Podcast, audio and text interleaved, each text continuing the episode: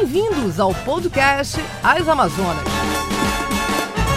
Oi, gente, hoje é 30 de julho, né? O último dia aí do mês de julho. Não, mentira, amanhã é 31. 31, é, Daniela, não é, se esqueça. É verdade, eu esqueci. Penúltimo dia de julho, nosso quarto podcast, quarto o terceiro, podcast. na verdade, episódio 3, é. porque o primeiro foi aí uma, um piloto, como eles chamam, né? Aniversário de um mês, vai ter até bolinho aqui. Opa! Então, eu sou a Daniela. A gente está aqui também com a Liege e a Aruana. Olá. Oi, gente, tudo bem? E hoje a nossa convidada especial, ela, que já foi aí a, a rainha de todas as tribos, a cunhando caprichoso, minha amiga, minha querida amiga, Jeane Benoliel, que vai falar a gente, com a gente sobre boi, mas também sobre muito daí de conquistas pessoais, de vida. É isso, né, Jeane? Um prazer enorme estar aqui com essas Amazonas tão guerreiras, inspiradoras. É um prazer. Que maravilha. Tem que contar, Dani, que foi a nossa primeira convidada. Né? Verdade, né? é verdade. Vamos contar agora logo. A gente fez uma reunião é, num, num, café para a Liege convidar a gente, ver o que, a gente achava do projeto, o nome, inclusive, ela já tinha escolhido. E aí, quando a gente estava saindo desse café, nós três super empolgadas, assim, a gente dá de cara com quem no café? Jeane. aí, aliás, disse, tem que ser, o destino falou para ser. E Morreu aí a gente de falar, tá, como fala. É, a gente está tentando, inclusive, marcar com a Jeane desde esse primeiro programa. Ela fez uma viagem que tem a ver com o que a gente vai é, conversar aqui. E agora tivemos essa oportunidade aqui de bater esse papo. Que responsabilidade, né? Ah, Agora eu fiquei foi nervosa. Imagina, até parece. Vamos lá, quem começa com o tema da semana antes da gente bater esse papo com a Giane? São dois temas quentes, né? Vai, Aru. Então eu vou. É, o meu tema que eu trouxe para a gente é, conversar aqui, que foi um tema que dominou o noticiário essa semana, o noticiário local, é a tentativa de mudar o nome da Praça Nestor Nascimento. E a importância, a partir dessa tentativa, né, de aprofundarmos estudos sobre a história negra do Amazonas e estarmos vigilantes para que não haja retrocesso em espaços de visibilidade. O que aconteceu? O Nestor foi um advogado e jornalista amazonense que morreu em 2003 e que tem um currículo e um legado de defesa dos direitos civis impressionante. Ele foi, a gente pode dizer, o maior líder negro da história contemporânea do Estado. E ele dava nome a uma praça, que fica na Praça 14, e os vereadores resolveram é, colocar outro nome nessa praça. Né? É, se reuniram, aprovaram um projeto que foi sancionado agora dia 23, que coloca o nome da praça de Oscarino Peteleco. Uhum. Houve uma grande é, reação em relação a isso. O presidente da Câmara voltou atrás, né? É, disse que tinha havido um equívoco, que depois a gente até pode é, é, conversar mais, que na verdade não teve equívoco, ele foi avisado, teve até um vereador que votou contra lá na hora e avisou, essa praça já tem nome e tal. Uhum. É, então eu acho que é um tema interessante para a gente debater mesmo essa questão de como a gente conhece pouco é, da nossa história e da, da, parte negra que o Amazonas é formado também, né? Uhum. É, Inclusive tem um podcast de um colega nosso, Bruno Tadeu, os Afluentes, eu recomendo. É, muito legal. E que o primeiro capítulo é justamente sobre a história negra do Amazonas e mostra é, muita coisa assim que você vai tendo que pegar nas entrelinhas de documentos oficiais, porque é, o negro era escravo, então não tinha voz, não tinha escrita, né? A, uhum. a, história é contada pelo branco naquela época, né?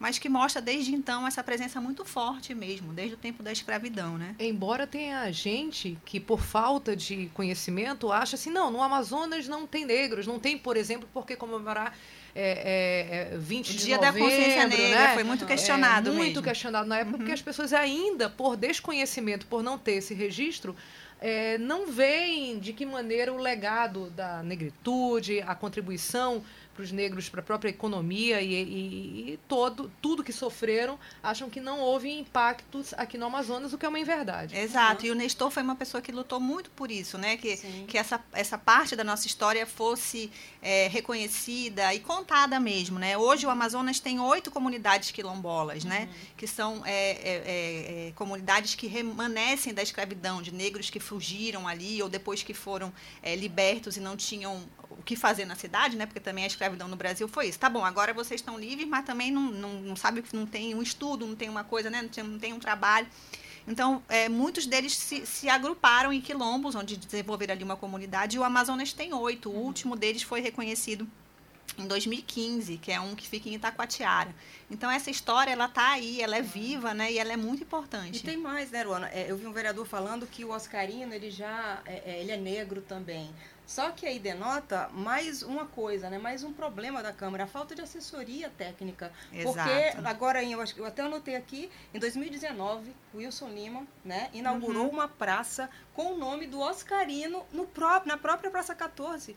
Gente, uhum. como é que eles não sabiam disso? É. Né? E nesse caso da Praça Nestor Nascimento, que depois é, é, acabou, a gente descobriu que realmente ela, oficialmente, no papel, ela nunca teve esse nome. Em 2013, o Bosco Saraiva era vereador e fez uma indicação para o prefeito, mas nunca saiu do papel. Uhum. Mas a comunidade adotou claro. e, para todos os efeitos, é. era a praça. Inclusive, no Google, se algum vereador tivesse ido no Google e coloca lá Praça Nestor Nascimento, vai mostrar aquela praça que, que começa ali da Japurá e vai até a Tarumã, ela ocupa quase o meio ali de um quarteirão inteiro na Praça 14. Está lá no Google. Uhum. E se não bastasse o Google, no dia da votação, o vereador William Alemão foi um dos que é, avisou, né? Que uhum. ia votar contra porque a praça já tinha nome. Então, eles... eles é, a assessoria pode ter falhado, mas tinha Sim, como ter claro corrigido antes. É. Né? E que, por sinal, faz homenagem ao mesmo segmento, né? A gente sabe que a Praça 14 é, não só o berço do samba, né? Tem também é, a, a, o movimento de boi bumbá de Manaus surgido lá também, no fim do século XIX. E a gente sabe o quanto Mas é importante... Você quer dizer que o Caprichoso surgiu na Praça 14? Não, era um boi com o mesmo nome. Essa história já foi esclarecida. Me pô, Certeza. Caprichoso é parintinense. Ok. E aí, mas tem realmente essa... É, é já existiu essa aí versão. esse bafafá. É. Mas, Jane, olha é, só... É, um dos quilombos vamos... em Manaus é lá. É, é, o, é o barranco uma, da Praça Uma coisa para nossa convidada, até porque tem outra coisa aí, né? Um belo dia tu acorda, o nome da tua rua mudou. Não acha um absurdo os vereadores mudarem praça, rua, sem ter uma consulta à comunidade? Eu já acho estranho tanta atenção para um assunto que teoricamente na linha de prioridade deveria estar lá atrás, né? Exato, se se tira o um nome de uma praça que homenageava alguém com expressão histórica que merecia claro. ser homenageado, se tira isso de um negro ou de uma pessoa, está se negando a oportunidade de estar tratando-se de outros direitos, uhum. né, de outras, Exato, outras questões claro. prioritárias, né? Uhum. E isso só revela, né, a, talvez a falta de assuntos mais Relevante, mais né? relevantes, Sim. quanto de tirar de um negro, tirar de alguém algo e começar uma disputa por algo que. Sim. Mas é sempre no sentido de tirar o direito. Tirar o direito uhum. do nome de uma praça, que já tinha nome, e perde-se o direito de, estar discutindo algo que trouxesse benefícios uhum. para as pessoas, para os moradores. Né? Em vez de falar de nome da praça, se querem falar de praça, vamos falar da. da cara, a planta do jardim, da, da, do momento de um criar um ambiente propício para que aquele ambiente seja seguro, para segurança. É, essa praça é uma praça, inclusive, que tem zumba, é uma praça bem utilizada, não é dessas praças Sim, que a gente às vezes tem uma praça que. Né, é. exatamente. É. Mas essa questão que a, que a Giane coloca, realmente, que a Câmara tem muitas outras coisas mais importantes para estar tá discutindo do que para estar tá trocando o nome Sim. de praça, né? É, nesse caso. E na troca agredindo Exato. a história de alguém, deixando de reconhecer, então. Claro. É. família e, e imagina. É. é. O, a explicação depois, a gente até ficou sabendo, é, é acaba. É, é, sabendo dos bastidores? É, que, na, que o, o, o, Oscarino morava, o fundo da casa dele dá para a praça. Ele uhum. diz que ele falava, um dia essa praça vai ter meu nome e tal. Era um desejo dele, né? Uhum. É, ok, né? Mas já tem a praça exatamente, dele, do Peteleco, é, exatamente. Né? Não, e, é, e, se fosse uma praça sem nome, claro, ainda vai lá, né? Estão construindo uma praça aqui, uhum. que eu, né? É uma praça que já tinha nome, Sim. e era um nome que pro, pro bairro era muito significativo e por conta disso foi lá mesmo que, que houve, né? O, o protesto uhum. e as pessoas é, se mobilizaram para e, e, ainda bem que a Câmara também logo, né? Quando uhum. se tornou-se público esse questionamento, recuou, voltou atrás, não tinha como mesmo manter é um absurdo desses. Uhum. Liege. Então, o meu assunto, na verdade, a, a, gente fica fazendo a nossa reunião de pauta no WhatsApp, né, meninas? A semana toda e se reúne na sexta. Então, quando eu sugeri, eu jurava que ia chegar hoje, sexta-feira, que eu ia ter que mudar de assunto. Porque eu pensei que o site do CNPq já ia estar tá, é, online, né? Não fazia, não fazia sentido para mim que desde o sábado passado, né, os currículos Lattes dos, dos, dos pesquisadores do Brasil estivessem fora do ar e está até hoje. E a previsão é que vá para o ar só na segunda previsão, só na segunda-feira, né? Então assim, eu tenho falando não só em causa própria, porque não sou a única pesquisadora, é muita gente que está extremamente preocupado com isso, né? Eu tenho carreira acadêmica e tenho carreira na imprensa. Então, é, o, o currículo Lattes nada mais é do que é a nossa vida acadêmica para qualquer ação, qualquer é, movimento que a gente queira fazer acadêmico, a gente tem que preparar, tem que estar tá com o nosso currículo em dias. Então lá a gente coloca quando alguém cita a nossa tese de monografia, a nossa monografia a gente cita lá. Quando a gente faz, a gente está como é, é, numa, numa, numa, banca de uhum. defesa de mestrado ou doutorado, quando a gente é mediadora de uma banca num congresso. Então a gente coloca tudo lá, que aquilo é extremamente importante para a nossa vida acadêmica. Por exemplo, né, quando o MEC, inclusive, usa essa, essa, essa base de dados, quando vem para dar as notas, né, é, quatro, cinco, nos cursos. cursos. Então, ele, ela, ela pede todos os lates dos professores para ver quem tem mestrado, quem tem doutorado, quem publica, quem não publica. Então está todo mundo em polvorosa, né? Os professores, cientistas do país, porque é, ninguém sabe se perdeu dados. Eles dizem que não perdeu, uhum. mas faz, não faz muito sentido para a gente acreditar que não perdeu. Se já faz demorar tanto, Deus, né? Demorando demais, é. né? Então você individualmente não tem o backup não? De, de, não, eu funciona? tenho. Então sim, a, boa parte das pessoas tem o backup individual. Só que assim é digitar tudo. Então é, eu sou jornalista, né? E professora de jornalismo jornalismo. Eu tenho muitas participações, é, é, é, é, textos escritos e tal. Mas você não tem noção, acho que tu tem, porque tu é casada com um médico, teu irmão médico, como é que é o látis de um médico. É, sim. É, uhum. é, absurdo, é assim. A vitrine, é a vitrine, é, a vitrine é muito. É muito volume para você digitar tudo de novo, ou se, ninguém sabe se dá para você passar aquilo por meio eletrônico, porque né? Como é que vai ficar? Então, na verdade, isso tudo é uh, o desmonte né? da, da, da, cultura e da, da ciência e tecnologia que nosso país está passando. Né? Eu peguei aqui uns dados, assim, que a queda do orçamento do Ministério de Ciência e Tecnologia, que é quem cuida do uhum. CNPq, foi de 29% no ano passado. É muito, é muito dinheiro, é muito dinheiro, né? Uhum. Então, assim, o, o, o muito o, dinheiro para um volume que já não era grande. Não era grande, exatamente. Então, assim, a gente tem um ministro que. E é tá transversal tá ali na pandemia, né? Você é... investir em ciência, dizer, ah, porque tinha pois é. pandemia. É. Não, mas não, quando você fala em ciência, é, é um, né? Totalmente permeia. Ligado, né? Exato. Né? Então, assim, ciência, tecnologia, a gente vê que é, tem um ministro que ele, até a Dani está falando, é, ele nunca se envolve em, em escândalos. É, ele está ele tá tão, ele tá tão escondido, tão escondido, né? O astronauta do, do travesseiro, o travesseiro dele é ótimo, inclusive, que ele faz propaganda do travesseiro, mas é a única coisa que eu acho que ele vai deixar como legado. Porque ele está tão apagado, né, esse ministro, que ele nem grita pelo ministério dele. Eu não vi uma frase dele sobre essa queda do, do sistema do Lattes, né?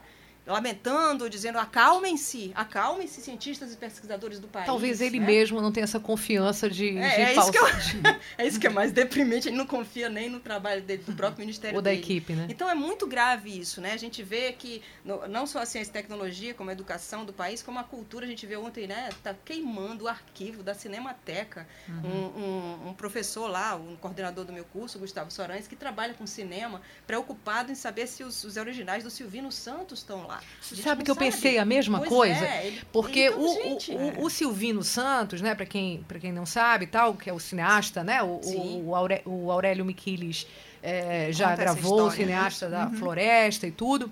O Silvino Santos, contratado pelo J.G. Araújo, português, mas que morava em Manaus, ele, uhum. ele tem assim os principais é, relatos em imagem uhum. é, do início do século passado Exato, na Amazônia. Ninguém tem e eles estão na Cinemateca. É. Né? O, o, Roberto Carrani é, é. tem uma Isso. parte dessa, de, desse, de, desse arquivo é, da família da Norma, né? Uhum. que o, o, JG é bisavô, salvo engano, da Norma. Então, assim, existe. É, a Rede Amazônica tem uma parte, então, assim, existe, digamos, backup desse, desse uhum. acervo. Uhum. Mas o maior acervo mesmo da história da Amazônia no início do século passado está, ou estava, a gente espera que esteja é, ainda. Até hoje as informações são desencontradas sobre exatamente o que né, foi perdido. É. É, uma hora eles dizem que ali só tinham cópias, uhum. outra hora já não, uma parte dos originais estavam. Eu acho que essa também, essa falta, de, de, transparência e de é, informação de também exatamente. deixa a gente muito cabreiro é. mesmo. Do que e que a mão de obra para tentar concentrar novamente, contar toda a história, exatamente. organizar uma perda irreparável. É. Então a gente tem é. que realmente ficar de olho nesse arquivo. Foi a primeira coisa que eu pensei. É. Infelizmente, né? A gente fica, Sim, é, a gente é fica com medo e com pena pelo uhum. Arquivo Nacional, mas claro que a gente olha logo, meu Deus, no é. país dos Amazonas, Sim. em busca do Eldorado, os primeiros filmes de cinema uhum. mudo feito aqui uhum. na década de, de 20, né? 23 e 27. Uhum. É, esses dois filmes, a, a, gente fica apavorado que os originais tenham sumido e aí a gente vai acompanhar ao longo dessa semana para saber o que, que, aconteceu com esses originais do Silvino Santos. E, e também o, se o Lattes volta, né? E volta sem nenhuma perda, né? Porque isso é extremamente grave. Pouco antes, o, o, Ministério da, da Ciência e Tecnologia tinha anunciado, que é super grave também, né, que esse ano os doutorandos, né, foram mais de 3 mil doutorandos que tiveram o, a bolsa do CNPq, porque quem faz, né, eu fiz até o mestrado, ainda não fiz doutorado, mas quem faz um, um mestrado e um doutorado sabe que, principalmente no doutorado, é quase impossível você trabalhar. Eu trabalhei quando eu fazia mestrado, né, eu trabalhava em São Paulo, no Estadão, mas o doutorado é muito mais complicado. Então, normalmente, a pessoa se afasta do seu trabalho e precisa de uma bolsa para sobreviver, para pesquisar. Né? Então é isso que eleva os nossos paí os uhum. países aos patamares de super desenvolvimento, né? Que é você ter doutores, né? Então assim, é, o que que fizeram? 3 mil doutores foram aprovados pelo CNPq, CNPq para conseguir a bolsa, né? Para receber uma bolsa de estudos e eles disseram que não vão ter dinheiro e vão pagar só 396 bolsas. Então, de 3 mil? De 3 mil. 10%? Exatamente, é indecente, né? Então, para você ver que não é prioridade, uhum. não é uhum. prioridade educação, ciência e tecnologia, né? Então, a gente está em decadência eu, pura. Eu, inclusive, ia tocar nesse assunto semana passada, mas é, é, o assunto acabou caminhando para um outro lado e eu acabei não falando, né? Que enquanto a gente está nessa disputa política, é, vou dizer, porque é rasa, inclusive, uhum, né? Sim. Quem falou, quem deixou de dizer, uhum, porque sim. disse. Então, assim, toda a pauta política do país, uhum. do jeito que está extremada, faz com que assuntos importantes que efetivamente possam impactar nas futuras, na nossa e nas futuras gerações, não seja discutido como Exato. ciência e tecnologia. Exato. É como se o país estivesse parado, uhum. né? E como se não fosse importante discutir esse tipo de assunto e colocar dinheiro, efetivamente, investimento nesse tipo de assunto, que é o nosso futuro, uhum. né? Então, Sim. assim, é, é incrível como o país nessa disputa só que um pequeno adendo, que não tem a ver uhum. diretamente com o que a gente está falando, mas era para ter dito desde a semana passada, o quanto o país está paralisado em termos de investimento e crescimento então, e é. projeções por conta dessa disputa aí que é aparentemente só não em 2023, nada, não né? Nada positivo. Aí tem aí a, a, a pulando do assunto, né? Tem aí a, as Olimpíadas para dar alegria para gente, as meninas, as meninas brasileiras e meninos também, né? No surf dando medalhas. Alegria e, e também, e, né, é. reflexões, é, né? A falta de investimento no futebol Exatamente. feminino que hoje perdeu, mas Exatamente. acho que é mais alegria. Vamos, vamos é. ver pelo copo cheio aqui. E por falar em Olimpíadas, né? O assunto da semana, um dos assuntos mais discutidos aí da semana foi a desistência da ginasta americana Simone Miles. E a Simone nas, é, decidiu, né, fez um anúncio público e disse que não vai mais competir, ou pelo menos nas duas é, competições que ela estava sendo extremamente aguardada, já tido uhum. como certo, como maior ginasta de todos os tempos, maior ginasta da história. Imaginava-se aí que ela ia pegar ouro tanto por equipes quanto individual. Só que ela disse: olha, não, minha saúde mental é mais importante, eu não estou bem e não vou competir. E aí aparentemente a gente pergunta, né, mas o que tem a ver com a gente? É americana, talvez por isso, inclusive, nos, nos dê mais chances, saindo uma competidora do nível dela, de conseguir mais medalhas, né?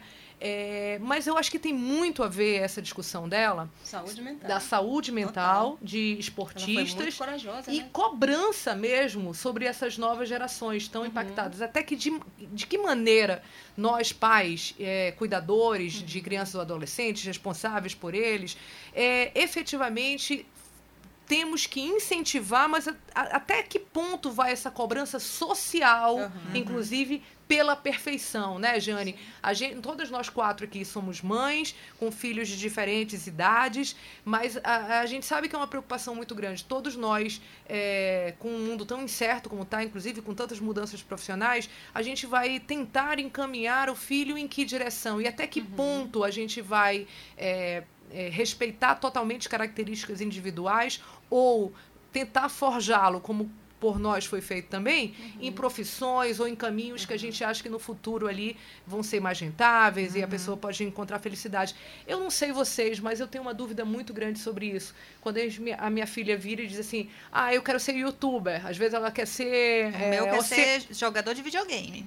Oceano... tá oceanógrafa, porque ela tá, tinha uma fase sereia, então oceanógrafa, mas... A minha só fala em ser advogada. Pois é, olha aí, tá, muito... tá mais... A minha, sériazinha. A minha com sete anos me deu uma lição recentemente, né? A Como gente foi? cobra, ah, se sair bem nas provas, né? E ela errou uma questão assim, que ela sabia por falta de atenção, e eu chamei ela a atenção, né? E ela respondeu assim, mãe, o que, que, que, que a senhora acha que importa mais? Uma nota boa ou ser feliz? Não preocupa muito com isso.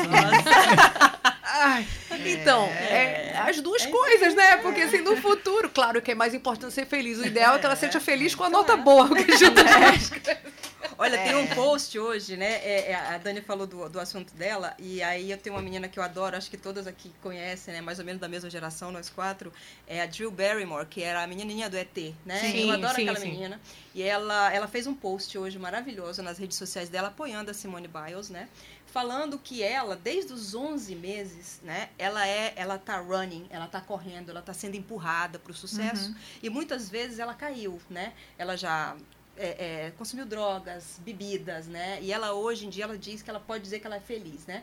Ela mora ela, os filhos, né? E ela é super, ela se diz feliz e ela apoiando a Simone Biles, né? Da coragem que ela teve de dizer, esperem, vocês estão pensando a expectativa de vocês em cima de mim. Que essa é a grande questão, né? Exatamente. A gente tá falando os pais, né? Então assim, a minha expectativa pela minha filha é que ela seja feliz, de verdade, assim. Então, assim, eu tenho sorte, porque a minha filha, ela é estudiosa naturalmente, ela, ela tem as boas notas e tal, mas a, a minha esperança é essa, que ela vá... É claro que ninguém é feliz, né? Nenhum de nós aqui é feliz todo dia, toda hora, 100%. A gente até discutiu mas, isso em outros programas, né? Mas só que é, a expectativa não tem que ser eu em cima dela, tem que ser ela, né? E sem se cobrar demais também, né? Isso. É sem o se cobrar demais. é muito tênue, né? De muito você, Onde é que você pressiona, até Exato. que momento você vai...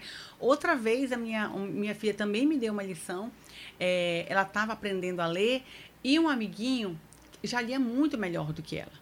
E aí, e aí eu, eu não, eu, eu achando que eu estava arrasando, eu falei, não vou cobrar minha filha nem comparar. Eu só vou mostrar o videozinho do menino lendo, a, elogiando. Você pensou que ela fosse, assim, que ela não fosse é, perceber. Ela não fosse perceber. Aí um dia eu cheguei, eu mostrei para ela, ela fez cara de que não estava nem aí. E aí um dia eu encontrei com a mãe, a mãe desse do menino prodígio que já lia, tá? Minha amiga, ela foi na minha casa, e eu falei assim: "Ó, oh, Manu, essa aqui é a mãe daquele amiguinho. Lembra aquele amiguinho que leu? Aí ela falou assim: tia, o fulaninho sabe andar de bicicleta sem rodinha? Ai, que espetáculo! Sabe nadar? Cara, não. Ele, ele pula no meio do Rio Negro, do igual Rio já vi ela Não. Ele pinta quadros? É. Aí ela olhou e falou assim: sabe andar de bicicleta, sabe andar de patins, sabe nadar, sabe pular? Uhum. Aí ela só falou assim: olha aí, mãe. Oh, ela sempre tem me dado lições é, é. e fazem refletir, é. mostrar o quanto a gente Saberes, sempre projeta né? o melhor para o filho, mas nem sempre aquela projeção tão rígida, tão, tão engessada é, é o melhor Claro, Sobretudo no mundo que a gente não sabe como vai ser daqui a 10 anos, tem. daqui a 20 anos. Qual é o talento dizer, dela, né? É, as pessoas estão é... escolhendo as profissões hoje é, e não sabem nem se essas profissões que estão escolhendo vão Exato. existir ainda daqui a 20 anos, né? Exato. né? Então, assim, é, é, é uma transformação muito radical Sim. que a gente está tá vivendo. É. A geração prof... deles mais do que a nossa. Né? Mais né? ainda do que a nossa. E quando a gente fala em geração, eu sempre tive essa dúvida, né? Quem era o quê? Aí eu fui dar uma pesquisadinha hoje. Então, quando a gente fala em baby boomers, boomers, tá certo? Boomers, boomers que é o pessoal que nasceu aí depois da, da Segunda Guerra, e geração.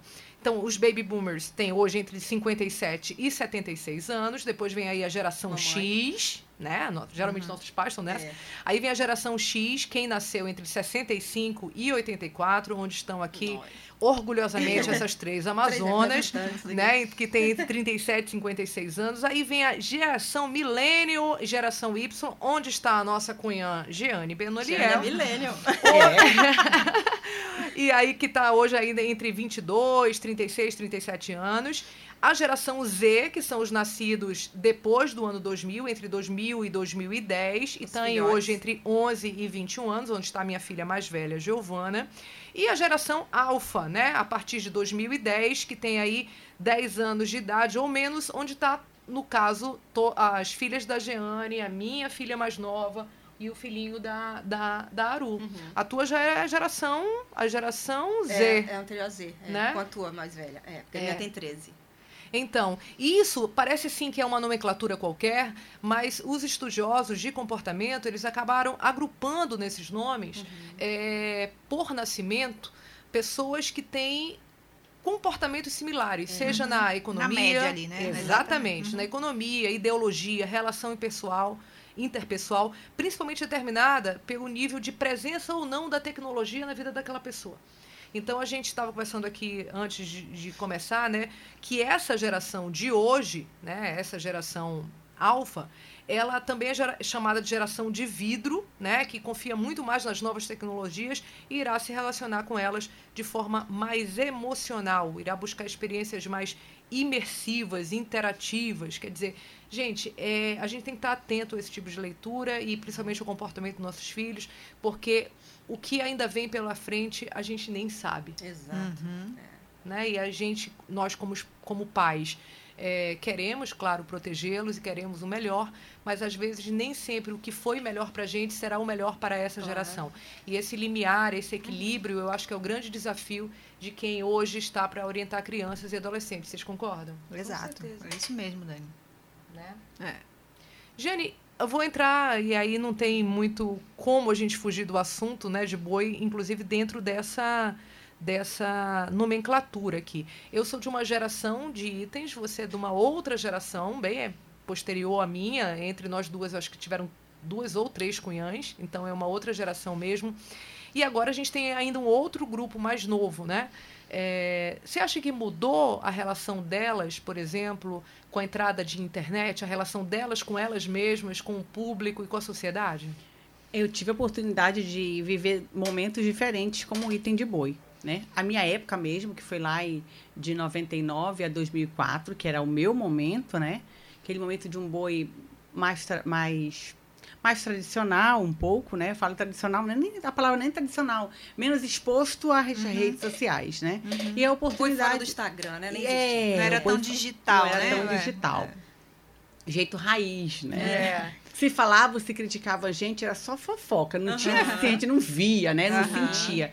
E eu tive a oportunidade de experimentar em 2012 um boi mais no Instagram, uhum. nas redes sociais. E é violentamente mais agressivo, uhum. mais desgastante a exposição na internet. Né? Em 2012, eu falei, meu Deus, eu não, eu, eu não saberia conviver uhum. como elas administram hoje as críticas, as agressões. A internet é cruel, né? É cruel eu acho que a melhor coisa é não ler. Eu sei que as pessoas não, não conseguem, né? A gente, é, a gente lida muito com isso com político, às vezes ligando pro jornal. Uhum. Tem o comentário tal, eu disse, mas fala para ele não ler, não pode é. ler o comentário é. da rede social, não vai ficar doido. Nossa, fica mas bem, eu imagino é. que seja muito difícil, porque Sim. também você precisa de um feedback até para tentar melhorar e tudo, né? E hoje, assim, Mas... assim, que o, os comentários ruins, eles, eles pesam e eles influenciam pessoas uhum. dentro da diretoria, Sim. dentro uhum. daquele grupo de pessoas que apoiam aquele personagem, vão se é, talvez se convencendo ou refletindo. Empreando que, pelos ouvidos, como É, se empreando, é, achar mesmo. que aquilo é. pode ter uhum. um, um, fundo de verdade. É, é. é, muito difícil. As críticas, o julgamento, eles são cruéis demais. Né? E as meninas de hoje. É cruel muito... para a autoestima da pessoa, né? Como você está dizendo, como a Luana é, é, cruel, e cruel para como você está falando, a avaliação mesmo. Eles olham, né? Quem está te Podem olhar diferente. Quem tá te patrocinando. É, né? Olhar diferente por conta dos comentários. Que às vezes, no caso do Boi especificamente, é da rivalidade inerente da festa. É, ou de um paixão, não tem Exatamente. como, né? Não, claro. Ou de um modo geral, porque as pessoas é, estão perdendo o senso, são violentas demais. Esquecem uhum. que ali não é uma foto, ali é uma pessoa, né? Ali não é uma pessoa que está se expondo porque está em rede social, mas porque o mundo é desse jeito. Mas é, é, é, as pessoas parece que perderam a noção do limite mesmo entre faz, ter uma opinião e fazer uma crítica e, e ser agressivo com o outro. É, existem exemplos de itens que eu não sei se publicamente eles divulgaram o motivo, mas a gente está por dentro, a gente uhum. acaba sabendo um pouquinho mais. Sim. Itens que deixaram de ser itens porque não tiveram equilíbrio emocional para continuar. Nossa. Itens que não, não chegaram por a conta desse tipo de crítica por conta de, tipo, nas redes sociais. Tipo de crítica. Uhum. E depois inventam um outro motivo ou, ou uhum. agrega-se a um outro, uma outra justificativa, mas isso acontece. É um assunto né? da saúde mental. É, e né? o que Exato, tem tudo é. a ver com o que você está dizendo, é. né? De uma maneira regionalizada, digamos é. assim, com a Simone Biles. É. Né? A gente, a gente é, vê isso Alta acontecer localmente. Imagina essa moça é. considerada a maior, ginástica, a maior ginasta de todos os tempos da história, né? Você imagina a pressão que essa moça não. A gente consegue imaginar a pressão que ela sofre, né? Recentemente, o nosso ex-pagel, o Neto Simões, eu não sei se vocês tomaram conhecimento. Uhum. Eu, eu tô falando porque ele realmente expôs isso. Uhum. Publicamente. E, publicamente. Ele saiu, desistiu de ser pajé, pediu para sair, porque ele desenvolveu síndrome do pânico. Nossa. Ele não se sentia encorajado, um mega item maravilhoso, que aí sucumbiu diante de, um, de uma situação que ele não conseguiu administrar né? Uhum. E que o, o, mundo ao redor também não teve a sensibilidade de ajudá-lo, de entender, sim, de sim. compreender. Então, e outros personagens que não vieram a público é, expuseram os motivos. Também aconteceu isso. Tipo, não. É, é, é, não é saudável. E os bois uhum. têm essa, essa, o acompanhamento psicológico porque acaba sendo cada vez mais necessário, que né? eu saiba, não. Não. Devia ter. É, acho que Como tem, no esporte já tem, mas acho que em certa medida potencializado por ser uma exposição mundial, às vezes não, nem isso dá conta, né? A pessoa percebe, talvez até ajudou ela a perceber que ela não, não, não tinha como estar ali é, competindo. Mas eu acho que tem muito a ver com essa geração. No caso delas, que a gente está falando, que estão ali na faixa dos 20 anos, a geração Z, né? Ela está mais inserida, uhum. ela tem é, é, mais possibilidades de mudar de ideias, né? E está, assim, mais suscetível, suscetível às informações por conta, inclusive, do uso das redes sociais. Então, eu, eu acho e espero que atitudes como essa da Simone Biles possam estimular outros atletas, um outros artistas, mesmo, né? né? É. Crianças olhar para dentro, exatamente, né? de, tentar chega, se preservar, é. que é. o mundo esteja mais claro. aberto a essas dores, uhum. né? É, e é, é interessante que a gente comece a perceber que já as pessoas corajosas, como essa atleta, uhum. já começam a dar o sinal, opa, não estou bem, eu não vou, Isso. né? E as pessoas começam a aceitar isso e acharem digno, admirável uhum. a atitude dela. E lá na geração anterior era engole esse choro e vai. É, isso é mimimi. pessoas, é isso, é. né? É. Engole o choro. Uhum. Engole esse choro e é. vai lá. E Pensando que, que a vida é fácil, né? Tem uma, né? é, é isso mesmo, né? Então, é, inclusive, eu, eu comecei a falar, o tema que eu tinha proposto era esse, geração mimimi ou eles têm razão? Uhum. É uma dúvida, porque a gente tem o pensamento com a nossa geração, que a gente faz parte da geração X. Uhum. E a gente está tendo que lidar com pessoas de geração Z e até uhum. nossas crianças alfa. Quer dizer, até que ponto também não pode criar uma geração frágil demais? Até que ponto também ela, a gente tem que estimular, sim, elas terem independência, é, é, independência tudo, claro, e, é. e, e, e opinar sobre suas próprias vidas. Gente, não é fácil criar criança. Não, não é. Mas a questão do. do, do eu não gosto desse esse termo mimimi. Eu nunca gostei, porque é, você sabe o seu inferno, né? O seu céu. Você sabe o que, que você está passando e só você sabe. Então, é, é, é a, a palavra-chave eu acho que é empatia. Uhum. Né? É você. É, para mim, é o sentimento mais difícil do mundo. A gente tenta todo dia, né? Mas é muito difícil a gente se colocar no lugar do outro e pensar qual é o tamanho da carga dele. Pode ser para mim, aparentemente pequena. Pô, por que, que tu não foi? Né? Ah, eu iria, não tem isso? Muito, né? né? Eu iria, mas eu, você não sou né? eu, é. né? Você não sou eu. Então é muito difícil de você conseguir chegar na pele do outro, a menos que você more com outro, você conhece ele um pouco melhor, às vezes nem assim, né? Mas enfim, você é, é, não consegue chegar na pele do outro nunca. E é muito difícil ter empatia. Mas a gente tem que tentar, porque Exercitar, essa palavra né? mimimi é. é. muito agressiva. É, né? é a dor que só dói no outro, só né? A mimimi é uma dor é. que você não é. sente, porque é, de outrem. É. E você não Exato. tem a sensibilidade de se colocar no lugar. Exato. Né? Exato.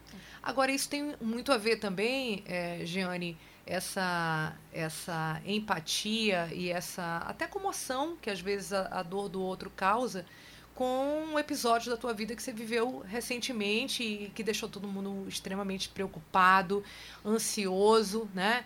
É, principalmente que, tua família, quem acompanhou de perto, mas todo mundo que gosta de ti, mesmo de longe, que te admira pela pessoa que, que você é, que foi a, a questão do Covid e o que ele. É... Salvou tua vida, o Covid. Exatamente. Né? Como é que foi isso?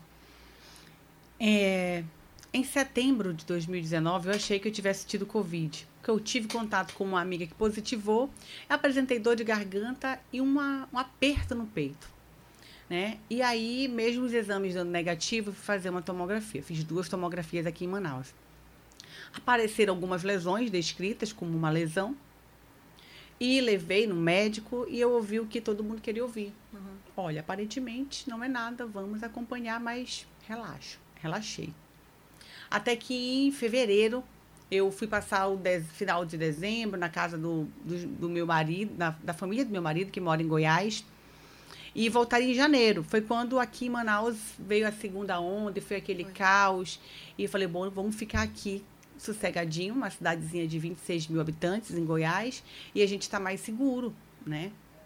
Nem aglomerar pode, como Nem aglomerar disse, né? pode, é nem dá. É uma cidade chamada Iparmeri, tem 26 mil habitantes. Você sabe, vamos aglomerar, vamos aglomerar. É difícil, né? Porque o povo é muito pacato uhum. e eles obedecem muito o, os protocolos de segurança. Uhum.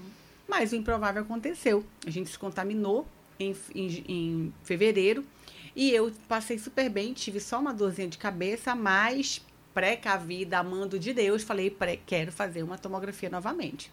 Bati o pé e falei, vou fazer, mas está sentindo falta de? Não estou sentindo nada, mas eu vou fazer. Lá em Goiânia. Lá em Goiânia. Fui para Goiânia para fazer tomografia. Uhum. E aí, quando veio o laudo, o laudo da tomografia já veio sugerindo, inclusive, o tipo de, de câncer.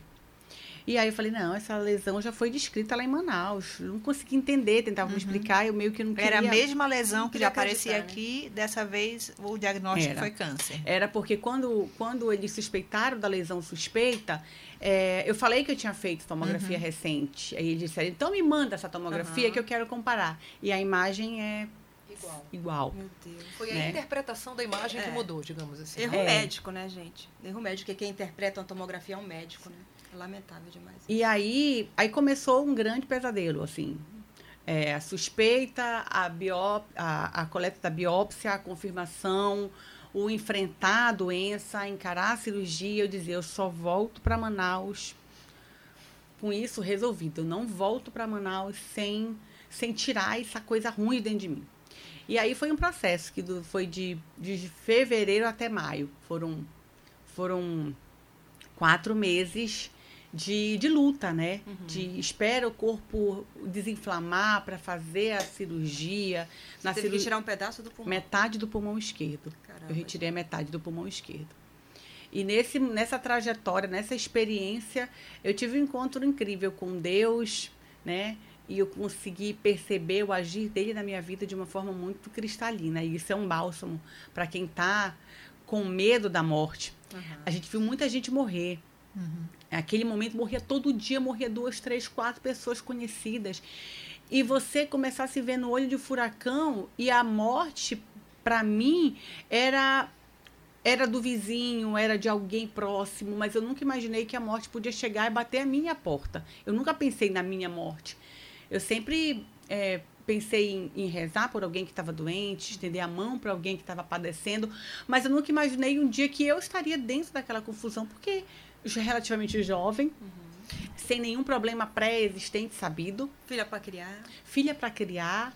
Então, quando realmente o medo bateu, a realidade de você estar tá encarando o nome de uma doença que eu não conseguia falar no começo, e ter que pronunciar, tem que entrar no hospital do câncer, ter que ir para um oncologista, você esperar na, numa, numa sequência de cadeiras onde todas as pessoas eram carecas, com o corpinho franzino, definhando, e você imaginar que aquelas pessoas estavam com a mesma doença que te acometia, é algo devastador. Que você não tem respostas certas, que você não tem um, um Todo mundo dizia, vai dar certo, vai dar certo, não, vai dar certo. Mas ninguém sabia se daria certo uhum. ou não, né?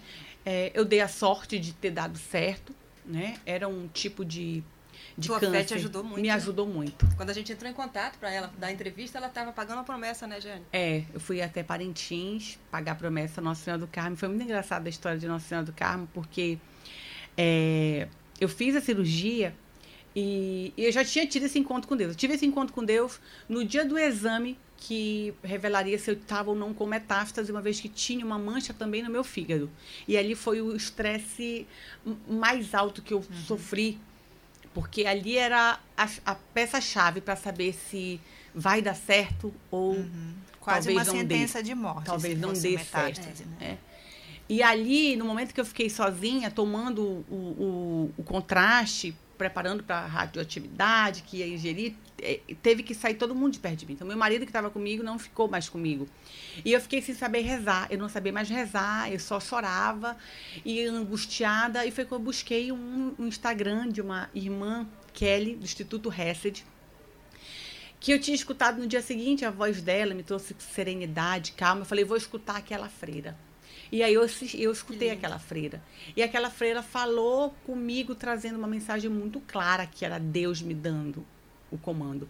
O nome do, do, do dia, do dia dessa, desse exame, a mensagem era você quer ser curada. Eu falei, opa, isso é para mim. E a, a fala toda dela foi para mim. No final, ela falava assim: agora respire fundo.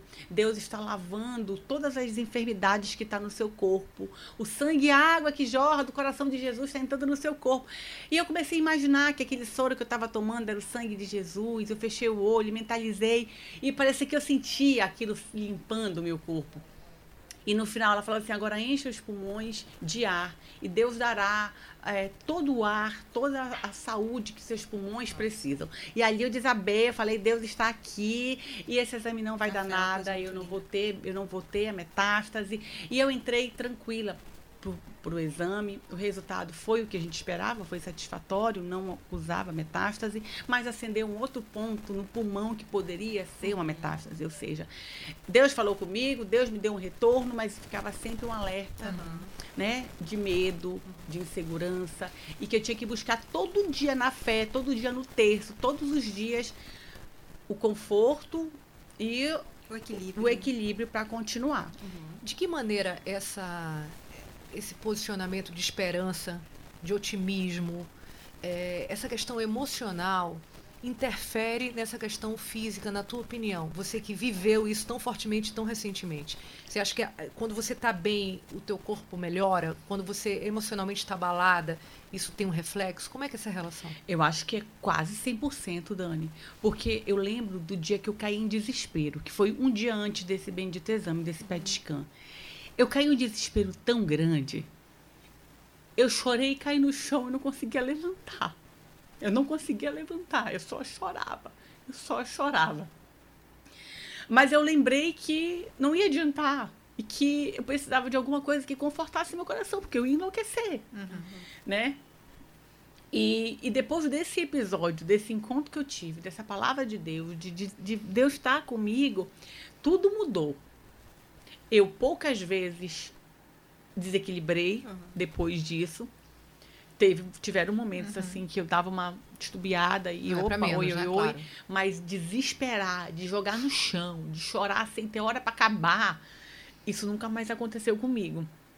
E aí eu digo que eu quase é quase 100%, porque quando você está em momento de desespero, teu corpo não reage, tua cabeça não te leva em É bons verdade. lugares, você não consegue curtir a passagem na vida, porque eu sempre perguntava assim, eu não sentia dor, era uma doença silenciosa. Aham. Eu estava fisicamente, os meus exames de sangue, minha capacidade pulmonar era de uma pessoa sadia. Minha capacidade pulmonar era 108%. E eu me perguntava, meu Deus, eu não estou sentindo dor. Eu posso brincar com as minhas filhas hoje, a minha cirurgia é daqui a 15 dias. Eu posso brincar hoje, eu posso me divertir hoje. E eu não conseguia. Porque eu não conseguia aproveitar o momento, porque Aham. minha cabeça estava no problema, né? E quando eu comecei a respirar, a rezar, a acreditar que Deus tinha um propósito para mim, que aquilo era, um, era uma aprovação, eu comecei a, entre aspas, curtir os sinais de Deus, a fé, o consolo e o conforto que causa sentir a presença de Deus. E hora ou outra eu caía, eu chorava, mas a, o sentir Deus foi tão incrivelmente é, confortante uhum. que eu olho para trás e falo: nossa, tive que passar por isso para sentir essa sensação maravilhosa. Você já era religiosa, Giane? eu é sempre fui católica, uhum. eu sempre procurei fazer o bem, mas eu não, eu não tinha o hábito de é, rezar o terço, por exemplo. Eu rezava de noite, obrigada, meu Deus, fazia um Pai Nosso, mas eu não tinha a necessidade da oração. Eu rezava porque eu tinha um compromisso de agradecer uhum. a Deus no meu dia. Minha vida sempre foi muito, muito abençoada. Então eu tinha aquela consciência de que eu tinha uhum. que agradecer todas as noites. Mas a necessidade de encontrar na oração o equilíbrio, uhum a paz, a serenidade para enfrentar uma doença terrível, para aproveitar os momentos que eu tinha com as minhas filhas, com meu marido, com a minha família, mesmo que eu não soubesse qual seria o resultado do exame de amanhã, uhum. a oração, a presença de Deus foi determinante.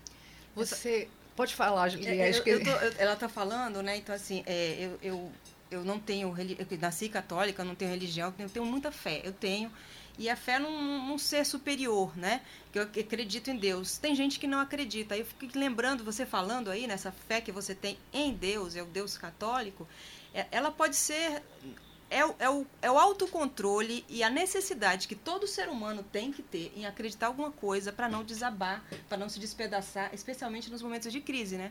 Tem aquela música do Gilberto Gil, né? Anda com fé, eu vou, que a fé não costuma falhar. E tem um trecho da música que fala que a fé protege até quem não acredita nela.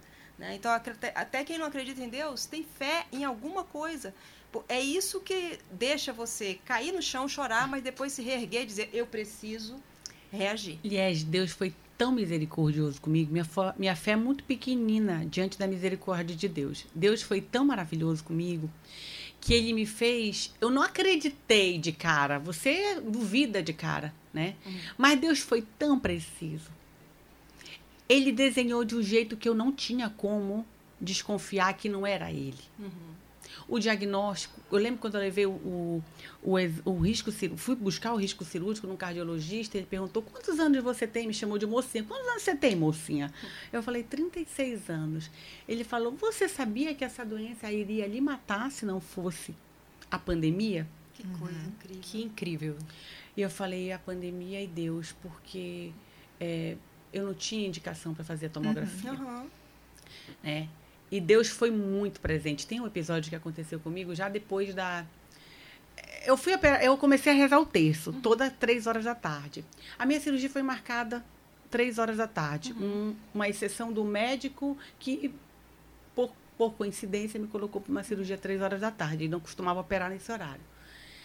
É, Esse três horas é um número bem cabalístico para a Igreja Católica. É, né? é a hora é. da misericórdia. É. E, era a hora, e era o horário que eu rezava todos os dias o terço. Uhum. Legal. E eu operei a hora, no dia, na hora da hora da misericórdia. É, e, e, a primeira fisioterapia que eu fiz era numa é, fora do hospital, era uma fisioterapia de recuperação pulmonar. Então tinha muitos sequelados da Covid. E aí a gente conversando lá, ah, eu tô aqui porque eu fiquei com 80% de perda pulmonar, e o outro, ah, eu tô aqui porque eu fiquei 95%, tô me recuperando, tal, tal, tal. E eu fui falar, né? Ah, eu tô aqui porque durante a Covid eu descobri um câncer de pulmão. E uma senhora falou assim para mim: Você é a Jeane Benoliel? Eu disse: Sou. Eu sou em Goiânia. Lá em Goiânia. onde eu não conheço ninguém além da família do meu marido. Uhum. Aí eu falei, a senhora me conhece da onde? Ela falou, te conheço do Festival de Parintins. Aí eu falei, tá estranho isso. Porque se fosse lá, no, se fosse, né, lá Manaus, no Palmares, lá em Manaus, é. né, né, não entender. Aí terminou a fisioterapia, eu sentei do lado da mulher. Falei, minha senhora, de onde a senhora me conhece? A senhora conhece alguém de Parintins? Ela falou, não. A senhora tem parente em Parintins? Não. Meu Deus, como? Aí ela foi me contar. E ali, para mim, é outro sinal divino. Ela falou assim: é, em 2017, eu estava assistindo o Festival de Parintins pela televisão. Meu filho estava sem diagnóstico, uma doença grave. Eu assisti o Festival de Parintins e fiz uma promessa que se meu filho fosse diagnosticado e curado, eu iria todos os anos levar flores nos pés de Nossa Senhora do Carmo. Uhum ali era a certeza de que eu, embora estivesse numa cidade, Caramba. eu não estava sozinha. Aquela mesma santa que mostrou-se poderosa naquela causa seria também importante na minha causa. Naquele dia, eu senti cheiro da minha casa. Eu senti cheiro de fumaça de bodó, que me remete ao amparo materno, é a comida que a minha mãe prepara quando eu chego em casa. Eu sentia cheiro de fumaça de bodó lá na fisioterapia. Era como se fosse um perfume de casa, ah. o perfume de mãe. Acolhimento da tua o infância. Acolhimento da minha infância. E ele me apegava nessas coisas para me fortalecer. Não vai dar certo. Vai dar certo. Esse caso dessa senhora, você é, narrou nas suas redes sociais. E eu percebo desde o primeiro dia que você anunciou, e foi como eu soube, e aí não tem como a gente não ficar chocado. Não apenas as pessoas que te admiram e sabem quem você é, é pelo carisma e por tudo que você representa para nossa cultura, mas mesmo as pessoas que te admiram de longe não tem como ficar chocada também pela pela tua idade, por ter filhas pequenas, pela Rafinha. A Rafinha não tem dois anos não. ainda. Então, assim, é... e aí você começou a falar e você citou, inclusive, entrevistou, vamos dizer assim, essa senhora que eu acompanhei. É, de que maneira a gente fala tão assim aspectos negativos às vezes da rede social, inclusive nesse programa já falamos, mas de que maneira é, você tem usado essas redes sociais para dar esse testemunho e de que maneira você acha que isso pode impactar positivamente na vida das pessoas?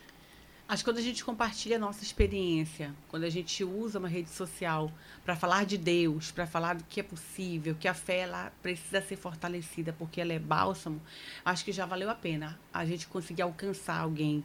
E eu, é, é, antigamente eu diria assim que os meus seguidores eram pessoas ou amigos pessoais ou pessoas admiradores da época do festival. E aí eu digo assim que hoje eu, eu, eu tenho um outro nicho de pessoas né? Eu me aproximei de pessoas lutadores contra o câncer, de vencedores contra o câncer. Né? E isso permitiu contato com outras pessoas, isso permitiu ser instrumento de Deus é, na vida de outras pessoas. Né? E as experiências de vitória de, de, de outras, outras outras lutadoras e lutadores incentivam e encorajam a nossa luta. Jeane, deixa eu te fazer uma pergunta que eu acho que alguns é, ouvintes vão, vão pensar nisso. Uma menina tão nova, é, você tentou procurar por quê? Porque o câncer ele é muito complicado, né? Fala que é genético, fala que tem a ver com o meio ambiente. Você chegou a fumar alguma vez na sua vida? Eu nunca fumei Caramba. e eu nunca convivi com fumantes. Caramba. E eu fiz um estudo genético, um exame uhum. genético, para tentar entender a causa, né? na biópsia da, da cirurgia do pulmão, da peça inteira do pulmão, aparece um, um, uma mancha causada por fumaça. Né?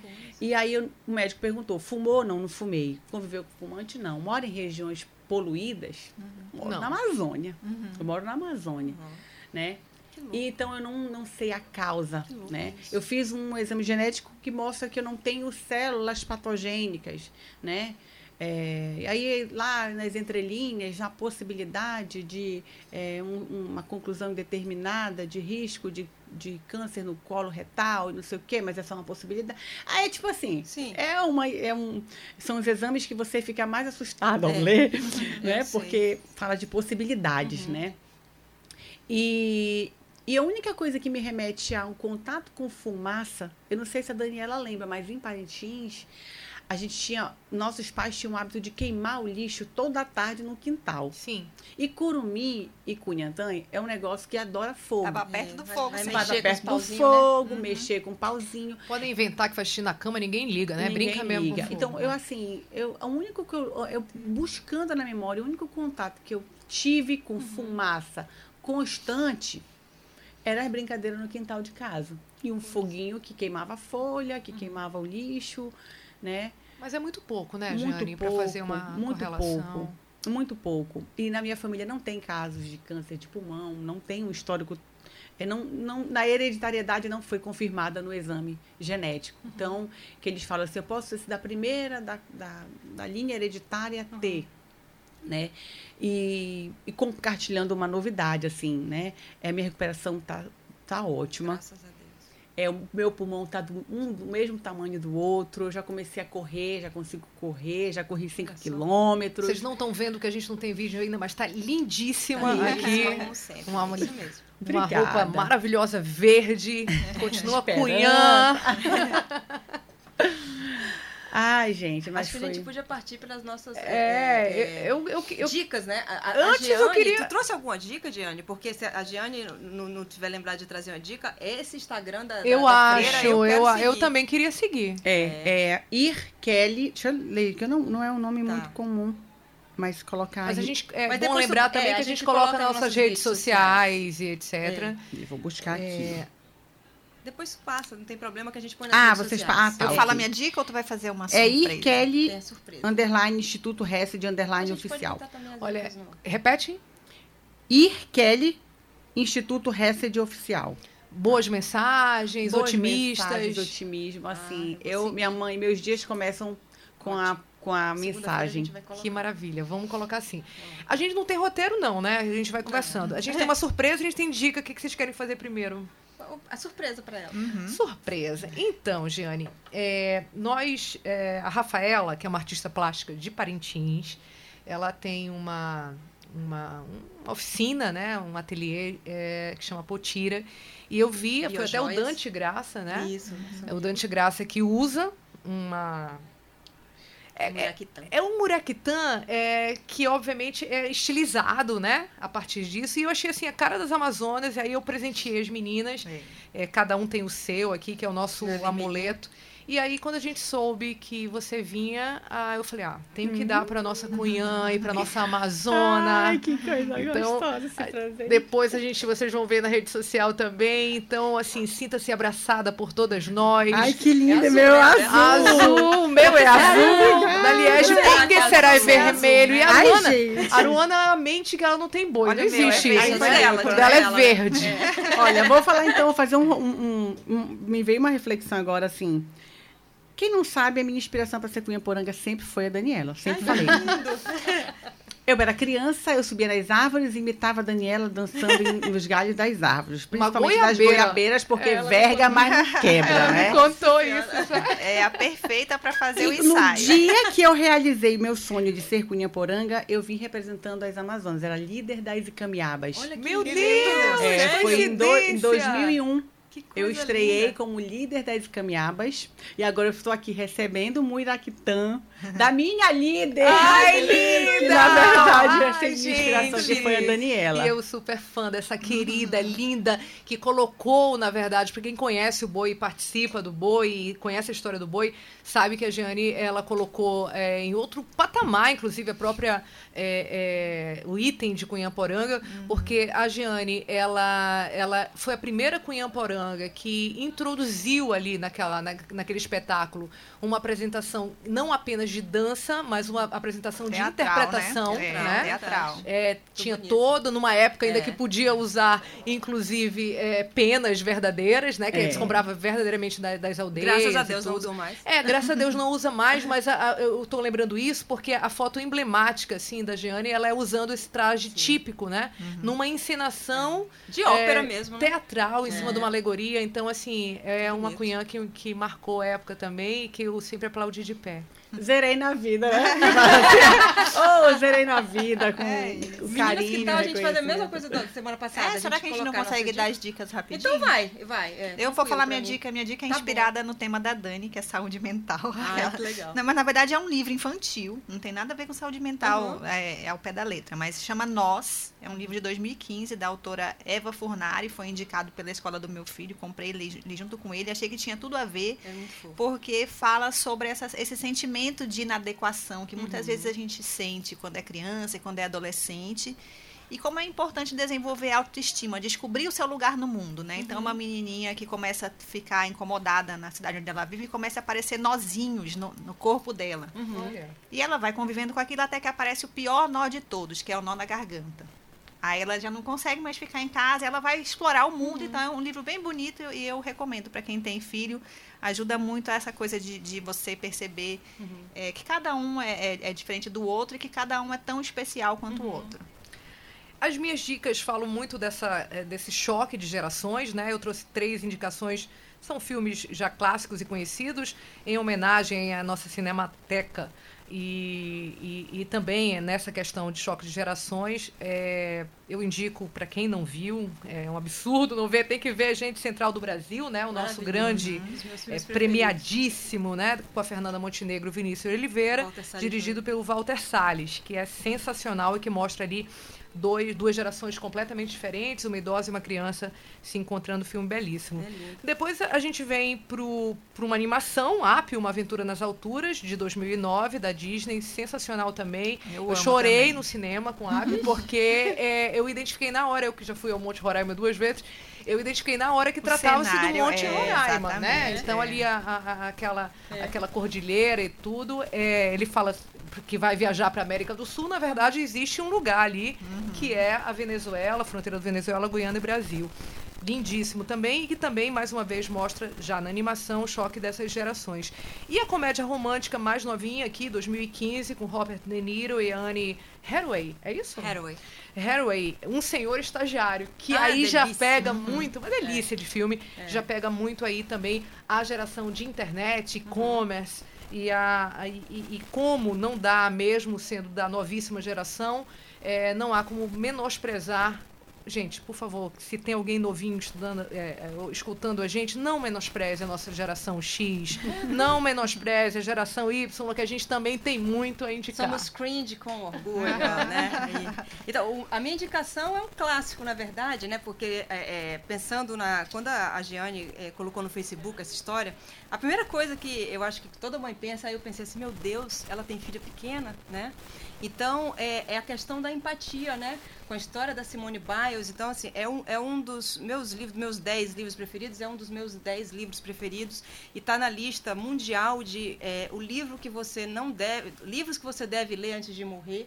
É O Sol é para Todos, de Harper Lee todo, toda, toda pessoa tem que ler esse livro. É um livro magnífico, maravilhoso. É How to Kill a Mockingbird. Quem, é, Mockingbird é, é o Rouxinol, né? Uhum. Então, esse título é, é, inglês, ele, ele, o brasileiro, o português é muito melhor, né? O Sol é para Todos. Então, é a história de um advogado que ele faz um pro bono, né? Você que são advogada sabe o que, que é, que é não cobrar, né? Ele faz um pro bono para um negro que é injustamente acusado. E é um livro todo sobre a questão de se botar no lugar do outro. Então, é um livro de leitura imprescindível. Eu né, reli esse ano. E é na perspectiva é dos filhos dele, né? Quem é conta a história. Agora, é muito né? bom. É um livro é imperdível. Todo mundo tem que ler esse livro. É fantástico. Eu li, reli também agora na pandemia.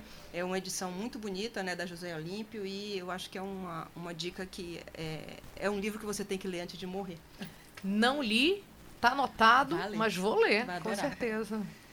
Jane, eu nem tenho como te agradecer pela tua generosidade de vir e de falar de uma maneira tão sincera Sim. e emocionante sobre uma experiência Sim. tão Emocionou íntima. a todas nós. Mas que pode ajudar Nossa. tantos outros. Parabéns aí pela tua força. Dani, foram tantas histórias, tanta, nesse período foram tantas coisas que aconteceram. Tem os outros episódios que eu, tá, vocês estavam dando mensagem, é, dicas de livro. Uhum. E aí eu lembro do que, que eu estou lendo. Com criança pequena a gente não, não lê é, muito, né? Sim. Mas hoje eu, eu, eu tenho lido o é, nove meses com Maria. E é outra coincidência na minha vida que eu ganhei esse livro é, de, uma, de, uma, de uma conhecida da internet. Uhum. Né, que mandou para mim em Goiânia esse livro e eu comecei a ler no dia em que eu descobri. Um dia depois do diagnóstico da cura, eu descobri que eu estava perdendo um bebê, tive que voltar para o hospital, fazer Caramba, uma curetagem e ler esse livro que é como se fosse um, dia, um diário de Maria, é, da editora Ave Maria, é que ela relata a gravidez de Maria, é que como lindo. se diariamente eu, eu, eu vivenciasse uma gravidez, que uhum. não é a minha gravidez, né, que foi uma outra perda na sequência de tudo Caramba. que eu vivenciei. E ler, a, ler o livro de Nove Meses com Maria é como se eu estivesse gestando, não no meu ventre, mas no meu coração, a presença de Deus perene, uhum. né? É, na minha vida. E louvo a Deus, agradeço, porque Deus tomou uma decisão que eu não tomaria. Eu acho que essa perda dói, dói, mas eu também procuro encontrar o agir de Deus, inclusive nessa perda. É, eu não teria feito o tratamento, eu não teria feito a cirurgia, eu não uhum. estaria glorificando a cura. E É, infelizmente, tudo aconteceu, foi uma perda irreparável. E hoje, todos os dias, eu, me, eu tenho um bálsamo de gerar, de, de curtir a, a, o relato da gravidez de Maria, é, do menino Jesus, no meu coração, em, fosse em substituição, em conforto, a essa perda que traz por no pano de fundo outras conquistas. Então, no frigir dos ovos, só gratidão a Deus. Que, que bonito. E as brincadeiras com Manu e com Rafinha, né? É, as duas fofas. Muito obrigada. Obrigada, Jane. Obrigada a todos obrigada. vocês que nos acompanharam até aqui. Esse, então, foi uh, o podcast As Amazonas de hoje. A gente se vê na próximo episódio, na próxima semana. Liege, Aru. Ah, deixa eu deixar um, um, um, agradecimento, um abraço aqui pro Luciano, pro Almir, que ajudam a gente, né? Nosso, nosso um mês aqui de gravação. Muito bem lembrado! Um grande abraço para eles. Depois a gente vai comer um bolinho que a gente trouxe. É isso aí. Os meninos aqui da gravação. Verdade, bem lembrado. Beijo, gente! Beijo, Até a próxima. Tchau, tchau. Este foi o podcast As Amazonas. Fale com a gente. Produção asamazonas.gmail.com